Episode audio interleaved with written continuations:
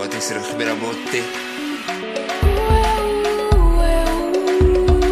A cultura da música é ao vivo, é a bandeira premissa do Festival Mil, que depois de sacudir a pandemia, quer gente a ver música e a ouvir ao vivo, música feita ali em palco.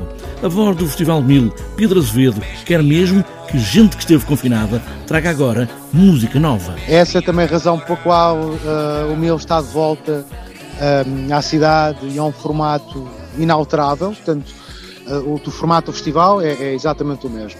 O futuro da música é ao vivo, temos que questionar a transição digital, temos que perceber como é que a transição digital afeta uh, o futuro da música ao vivo e esses são as grandes premissas para o festival deste ano na parte da convenção.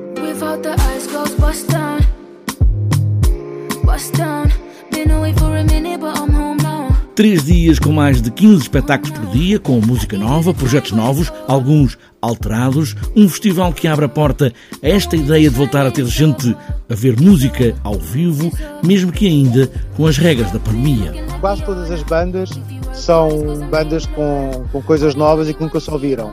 Uh, eu destaco o, a Naima Bock, que era a baixista das Got Girl, que vai tocar pela primeira vez o seu novo projeto. Portanto, é este nível de emergência.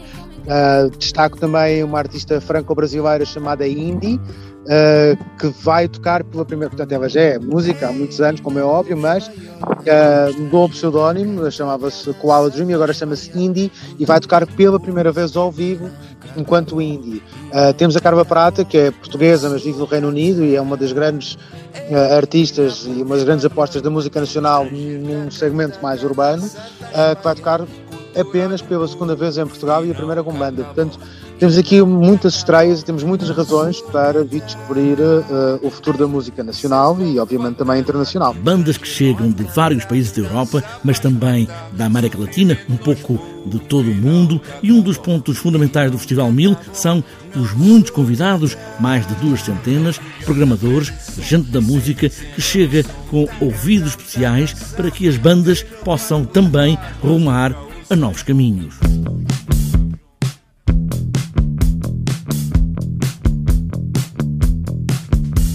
Todas as bandas que estão cá a tocar estão expostas e vão estar a tocar para, além do público em geral, como é óbvio, para um, um grupo muito grande, que são, neste caso, são cerca de 230 profissionais da indústria da música internacional e potenciais compradores do seu espetáculo ou até de, de assinar a banda, são um tipo de coisas que podem, podem mudar a vida a uma banda, não é? Portanto, de repente alguém pode encontrar o seu manager internacional uh, no Mil. Cinco palcos para o Festival Mil, no Hub Criativo do Beato, em Lisboa, para três dias, com concertos e debates à volta da nova música para um admirável mundo novo.